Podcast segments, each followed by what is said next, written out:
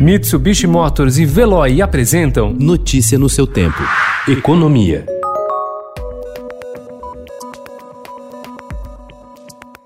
O Brasil gastou com a folha de pagamentos dos servidores públicos três vezes e meio mais do que com a saúde e o dobro do que com a educação. O diagnóstico foi apontado pelo Instituto Millennium, que lança hoje a campanha Destrava para pressionar pela aprovação da reforma administrativa que prevê uma reestruturação do chamado RH do Estado até o fim do ano pelo Congresso.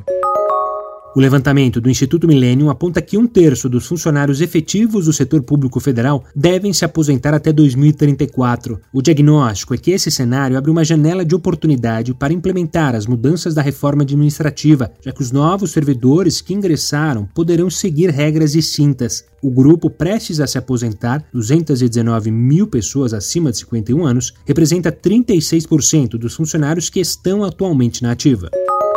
Após passar por um processo de encolhimento no governo de Michel Temer e no início do governo de Jair Bolsonaro, o BNDES voltou a ser protagonista na liberação de crédito durante a pandemia do novo coronavírus. Dados do Banco Central mostram que apenas no segundo trimestre desse ano, o Banco de Fomento concedeu mais de 17 bilhões de reais de crédito a empresas de todos os portes. O montante é 247,8% maior que o verificado no primeiro trimestre do ano, quando o surto de Covid ainda não havia se intensificado. Apenas nas linhas de capital de giro, o avanço foi de 4.040,5%.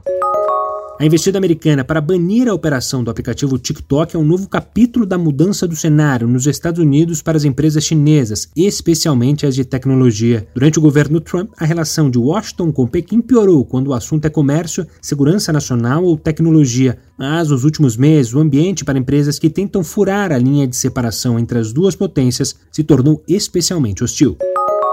A pandemia de coronavírus obrigou muitos empreendedores brasileiros a se virarem para encontrar formas de não fechar as portas em meio a uma crise sem precedentes. Pequenos lojistas de shopping centers e distribuidores de produtos de moda, por exemplo, encontraram uma forma mais barata e prática para economizar nesse momento difícil. Trocaram os showrooms e as lojas tradicionais, que exigem contratos de longo prazo, pelos guarda-móveis. A economia de custo, em muitos casos, é de 90%. Vital para negócios que viram seu faturamento cair vertiginosamente. Notícia no seu tempo. Oferecimento: Mitsubishi Motors e Veloy. Se precisar sair, vá de Veloy e passe direto por pedágios e estacionamentos. Aproveite as 12 mensalidades grátis. Peça agora em veloy.com.br e receba seu adesivo em até 5 dias úteis. Veloy, piscou, passou.